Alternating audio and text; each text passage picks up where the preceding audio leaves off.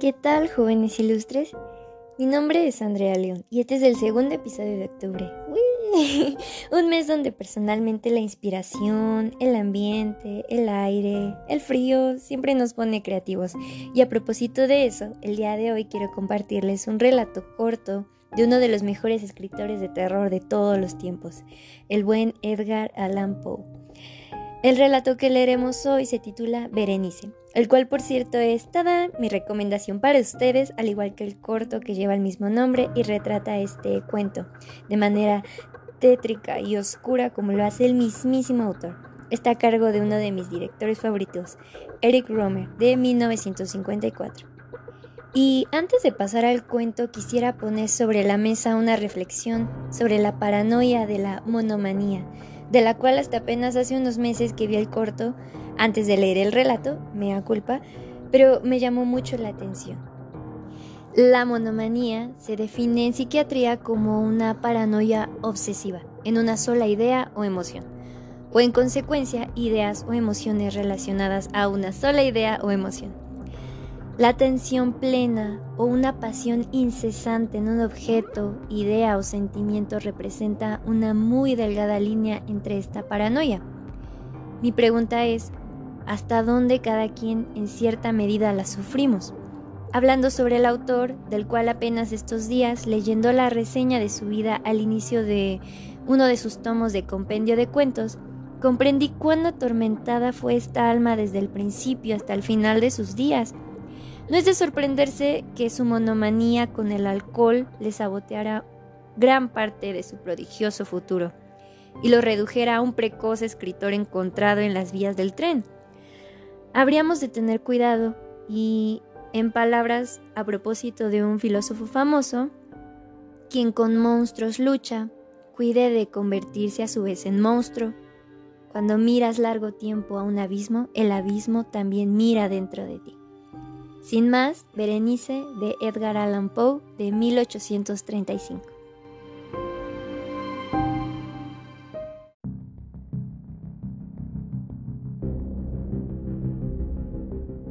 Berenice. Dicevant mi sodales. Si, sepulcrum amicae visitarem. Curas meas. Aliquantulum fore levatas. Em salat. La miseria es múltiple. La desgracia afecta a diversas formas, extendiéndose por el vasto horizonte como el arco iris. Sus colores son tan variados, tan distintos y hasta tan íntimamente mezclados como los que presenta este fenómeno, extendiéndose por el vasto horizonte como el arco iris. ¿Cómo es que de la belleza ha derivado un tipo de lo desagradable? ¿Del anuncio de paz un símil de dolor?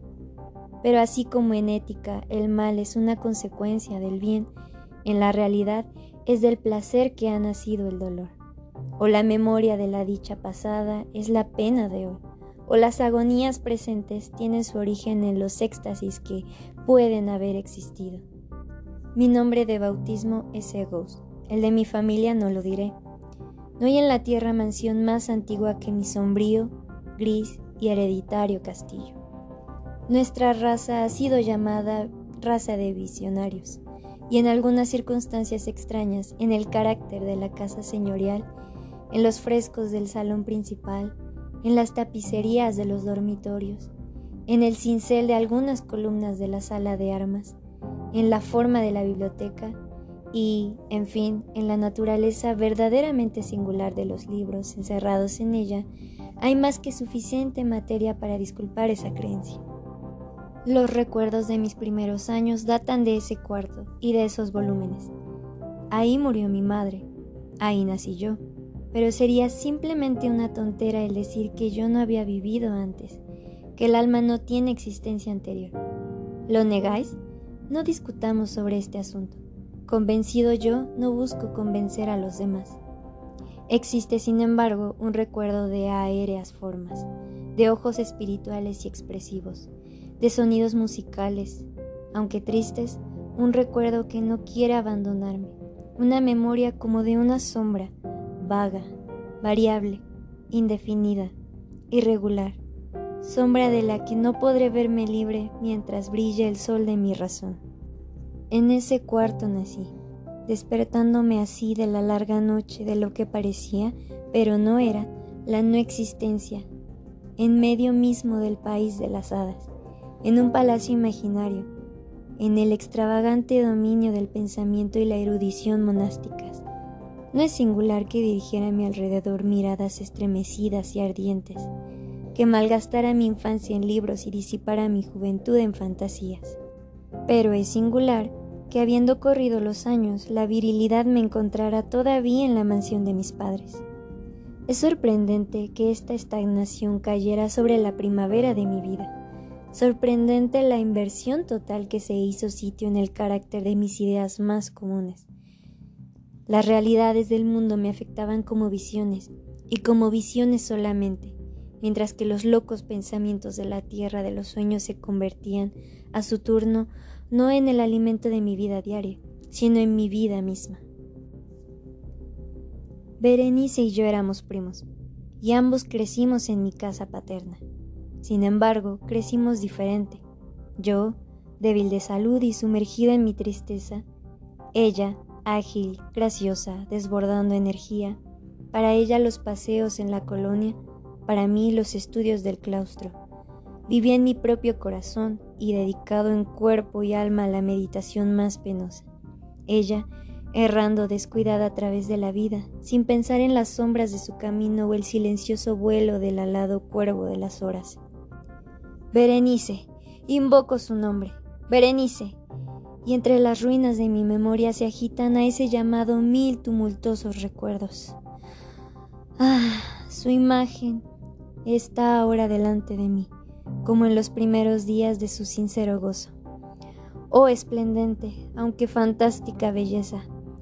Oh Silfide de las florestas de Arheim. Oh Nayade de sus fuentes. Y después, después todo ese misterio y terror, una historia que no debía ser narrada. Una enfermedad, una fatal enfermedad cayó como el simón sobre su cuerpo y hasta mientras yo la miraba, el espíritu del cambio se deslizaba en ella, apoderándose de sus ánimos, sus trajes y su carácter, y de la manera más sutil y terrible, perturbando hasta su identidad personal.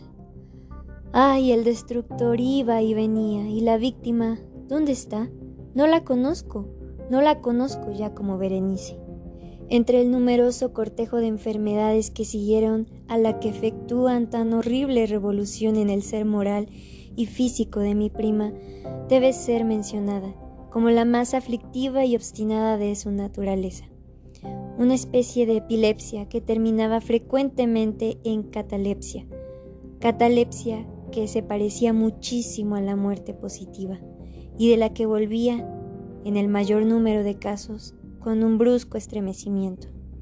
Mientras tanto, mi propio mal, pues se me ha dicho que no debo llamarlo con otro nombre, mi propio mal crecía rápidamente hasta asumir por último un carácter monomaníaco en una nueva y extraordinaria forma, ganando vigor de hora en hora y de momento en momento, y obteniendo por fin sobre mí el más incomprensible ascendiente.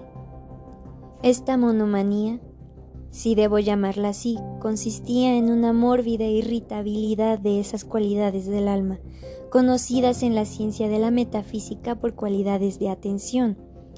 Es más que probable que no sea entendido, pues temo a la verdad, que no me sea posible transmitir a la generalidad de los lectores una idea adecuada de esa nerviosa intensidad de interés, con que en mi caso las potencias meditativas, para no emplear tecnicismos, se hundían en la contemplación de los objetos más comunes del universo. Cavilar infatigablemente horas enteras, con la atención fija sobre alguna frívola observación encontrada en el margen o en la tipografía de un libro. Quedar absorto durante la mayor parte del día de verano, contemplando una fantástica sombra que caía oblicuamente sobre la tapicería o el pavimento. Olvidarme a mí mismo toda una noche velando la monótona llama de una lámpara o las chispas de carbón encendido. Soñar varios días con el perfume de una flor, repetir estúpidamente alguna palabra vulgar hasta que el sonido, por la frecuente repetición, cesara de representar una idea cualquiera. Perder toda conciencia de movimiento o vida física, por medio de un largo reposo obstinadamente prolongado. Tales eran algunas de las más comunes y menos perniciosas fantasías producidas por una condición de las facultades mentales, que aunque no sin ejemplo, desafía ciertamente el análisis o la explicación. Trataré de hacerme comprender, sin embargo. La irregular, intensa y mórbida atención, así excitada por objetos frívolos por naturaleza, no debe ser confundida con esa propensión a meditar, común a toda la humanidad y a la cual se abandonan más especialmente las personas de ardiente imaginación. No era ni siquiera como se podía haber supuesto al principio, una condición extrema o exagerada de esa propensión era sobre todo esencialmente distinta de ella. En general, el soñador o entusiasta, estando interesado por un objeto usualmente no frívolo, lo pierde de vista de una manera imperceptible, merced a una multitud de deducciones y sugestiones que proceden del objeto mismo, hasta que al fin, a la conclusión de esa quimera, a menudo llena de lujuria, encuentra el insatentum o causa primera de sus cavilaciones, enteramente desvanecido y olvidado. En mi caso, el objeto primitivo era invariablemente frívolo, aunque asumía, por medio de mi perturbada visión, una importancia imaginaria. Pocas deducciones o ninguna eran hechas, y esas pocas volvían pertinazmente hacia el punto de partida, como a un centro. Las meditaciones no eran agradables jamás, y a la terminación de la causa primera, lejos de haber sido perdida de vista, había alcanzado ese interés sobrenaturalmente exagerado, que era la fisionomía predominante de la enfermedad. En una palabra, la potencia intelectual más ejercida en mí, como he dicho antes, era la de atención, mientras que en el soñador es la especulativa. Mis libros en esa época, si no servían para irritar el desorden, participaban, como se verá, por su naturaleza imaginativa e ilógica, de las cualidades características del desorden mismo. Recuerdo muy bien, entre otros, el tratado del noble italiano Coelius Secundus Curio, de Amplitudine Beati, Regni Dei, la gran obra de San Agustín, La ciudad de Dios, y la de Tertuliano, de carne Christi, en la que se encierra la sentencia paradójica. Mortus est Dei filius, credibile est quia ineptum est, et sepultus resurrexit, certum est quia impossibile est, que ocupó todo mi tiempo durante muchas semanas de laboriosas e inútiles investigaciones. De esta manera parecerá que, agitada en su balanza solo por cosas triviales, mi razón tenía similitud con ese peñasco del que habla Ptolomeo Hefestion, que resistía a los ataques de la violencia humana y a la ciega furia de las aguas y de los vientos, pero temblaba al tacto de la flor llamada asfodel. Y aunque para un pensador negligente pueda parecer un asunto fuera de duda, que la alteración producida por una condición moral de Berenice, por su desgraciada enfermedad, me preocupara muchos motivos para ejercitar esa intensa y anormal meditación que he tenido tanta pena de explicar. No era eso, sin embargo, lo que me acontecía. En esos intervalos lúcidos de mi mal, su enfermedad, es cierto, me causaba dolor, y lamentando profundamente aquella desaparición total de su hermosura, y de su vida, no dejaba de reflexionar, de una manera frecuente y siempre amarga, sobre los maravillosos medios de que se había valido para presentarse una resolución tan extraña. Pero estas reflexiones no participaban en la idiosincrasia de mi mal, y eran tales como podían haber ocurrido a la masa ordinaria de los hombres. Lógico con su propio carácter, mi desorden se alimentaba con los menos importantes pero más sorprendentes cambios operadas en el físico de Berenice, con la singular y espantosa desaparición de su identidad personal. Durante los más brillantes días de su incomparable belleza, es seguro que yo no la había amado todavía, A causa de la extraña anomalía de mi existencia, las simpatías no han tenido nunca origen en mi corazón y mis pasiones han procedido siempre del espíritu. A través de las nieblas de la madrugada, entre las cruzadas sombras de la selva, al mediodía y en el silencio de mi biblioteca, a la noche, ella había flotado ante mis ojos y yo la había visto, no como la viviente y tangible Berenice, sino como la Berenice de un sueño, no como un ser de la tierra, corpóreo, sino como la abstracción de ese ser, no como una cosa para admirar, sino para analizar, no como un objeto de amor, sino como un tema de la más oscura y regular especulación. Y ahora, ahora me estremecía en su presencia y me ponía pálido al sentir que se aproximaba. Sin embargo, lamentando amargamente su desconsoladora enfermedad, me acordé que ella me había amado mucho tiempo y en un mal instante le hablé de matrimonio. Y al último, el periodo de nuestras bodas se iba aproximando, cuando, en una tarde de invierno del año, uno de esos días intempestivamente calurosos, tranquilos y nublados, que son las nodrizas de la bella Alción, porque Júpiter, durante la estación de invierno, da dos veces siete días de calor. Los hombres han llamado a ese clemente y atemperado tiempo las nodrizas de la bella Alción. Simónides. Me senté, y me senté como pienso, solo, en uno de los salones interiores de la biblioteca, y levantando los ojos vi que Berenice estaba delante de mí. Fue mi propia imaginación excitada, o la influencia de la niebla, o el incierto crepúsculo del cuarto, o las sombrías vestiduras que caían a lo largo de su cuerpo, lo que le prestó un contorno tan vacilante y tan indistinto? No podría decirlo. Berenice no habló una palabra, y yo por nada del mundo hubiera despegado mis labios. Un helado estremecimiento recorrió mi cuerpo. Me oprimió una sensación de insuperable ansiedad y una curiosidad consumidora se apoderó de mi alma y echándome hacia atrás de la silla, permanecí algunos instantes sin aliento ni movimiento, con mis ojos fijos en su persona. Ay, su extenuación era excesiva y ni un vestigio del ser primitivo quedaba en una sola línea de sus contornos. Mis ardientes miradas cayeron por fin sobre su rostro. La frente era alta y muy pálida y singularmente plácida, y el cabello en otro tiempo de azabache que caía parcialmente sobre ella, sombreando las excavadas sienes con innumerables rizos. Era entonces de un rubio vivaz que reñía discordantemente en su fantasmagórico carácter con la melancolía dominante del aspecto.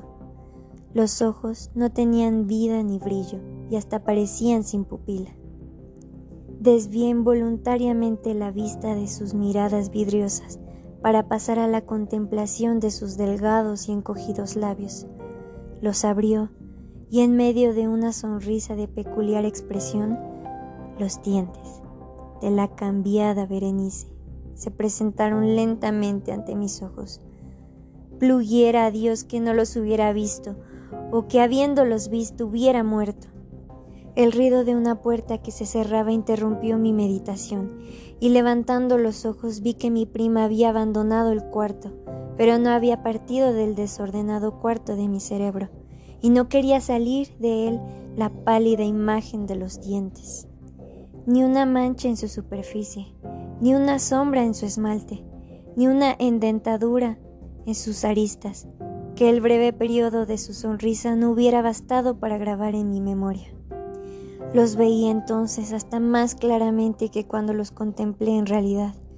Los dientes, los dientes estaban aquí y allí y por todas partes, y visible y palpablemente delante de mí, largos, delgados y excesivamente blancos, con los pálidos labios torciéndose por arriba de ellos como en el momento de su primera y terrible exhibición.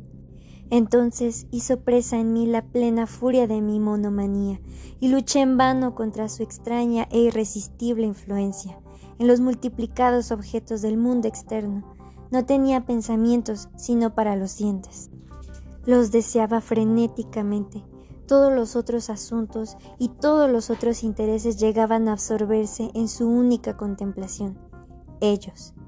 Ellos solos estaban presentes a los ojos del espíritu, y ellos, en su individualidad solitaria, se convertían en la esencia de mi vida intelectual.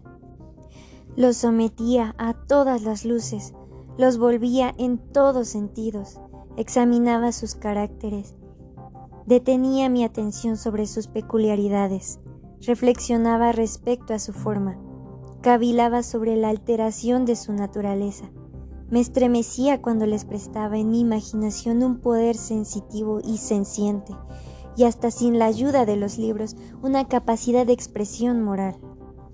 De Mademoiselle Sal se ha dicho muy bien que todos sus pasos eran sentimientos, y de Berenice yo creía lo más seriamente que todos sus dientes eran ideas.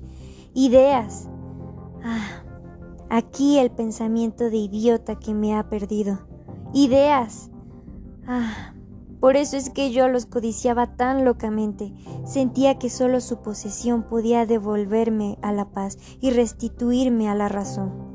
Y la noche me tomó de esa manera. Y llegó la oscuridad.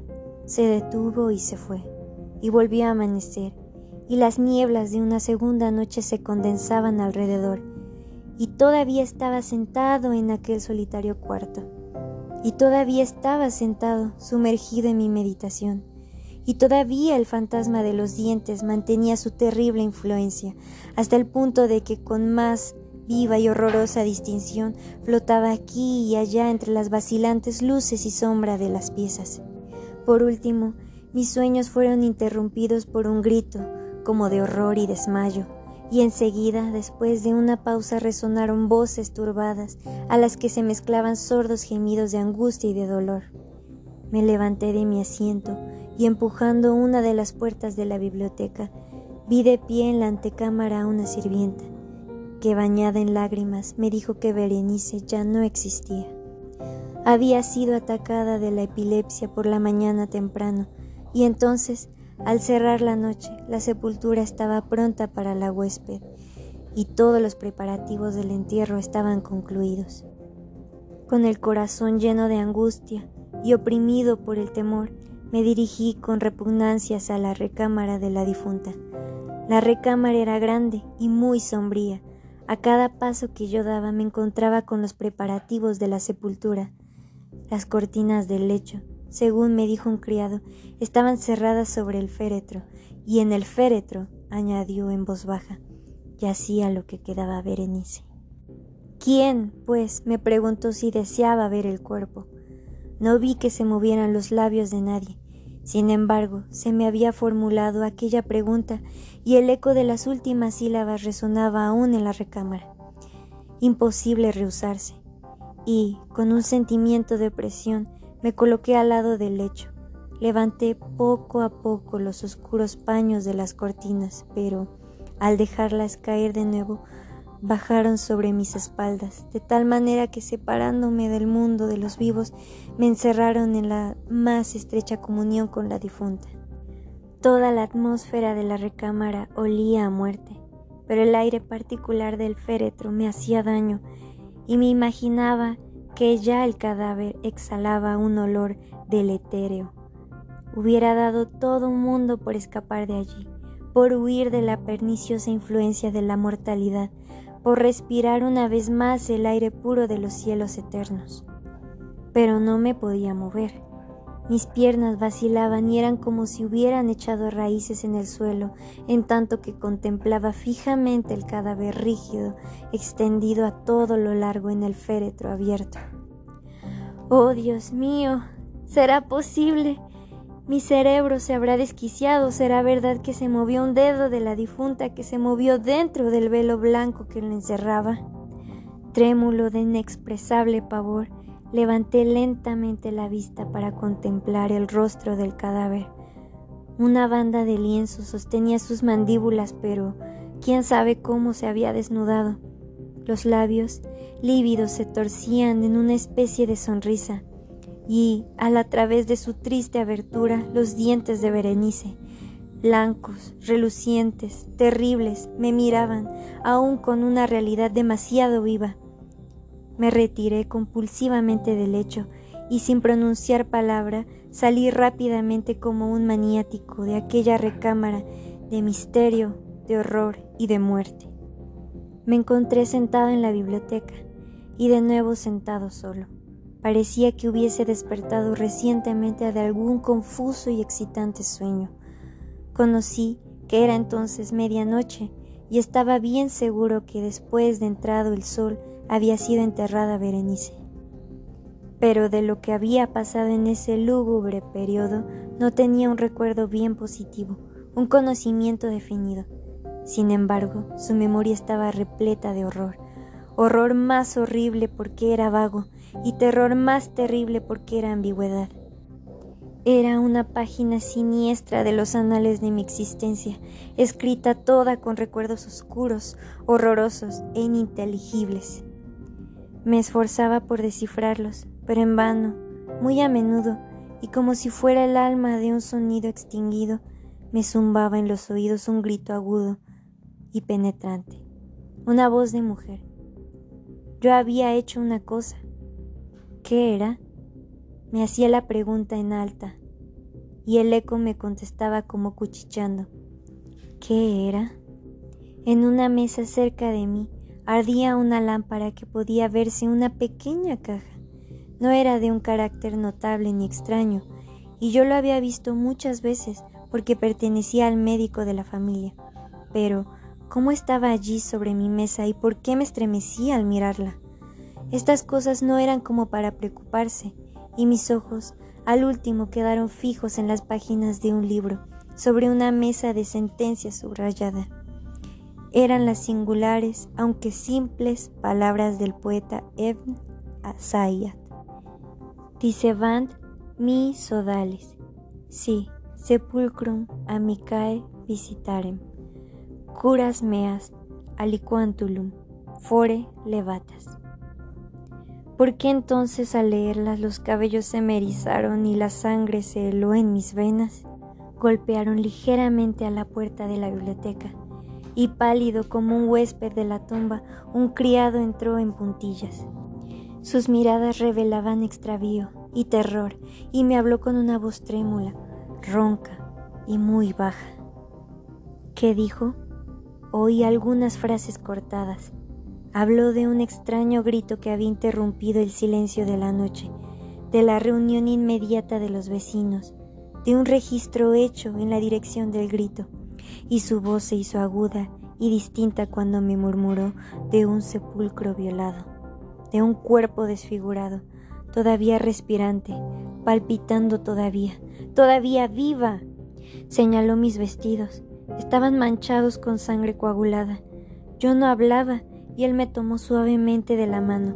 En ella había impresiones de uñas humanas. Llamó mi atención hacia un objeto que estaba apoyado en la pared. Era una asada. Arrojando un grito salté sobre la mesa y así la caja de que he hablado, pero no pude abrirla, y en mi temblor se deslizó de mis manos y cayó pesadamente y se hizo trizas y entonces escaparon de ella, rodando con un ruido metálico, algunos instrumentos de cirugía dentaria mezclados con treinta y dos cositas pequeñas, blancas, al parecer de marfil, las cuales se derramaron acá y allá sobre el pavimento. Eran los dientes de Berenice que yo le había arrancado de su tumba.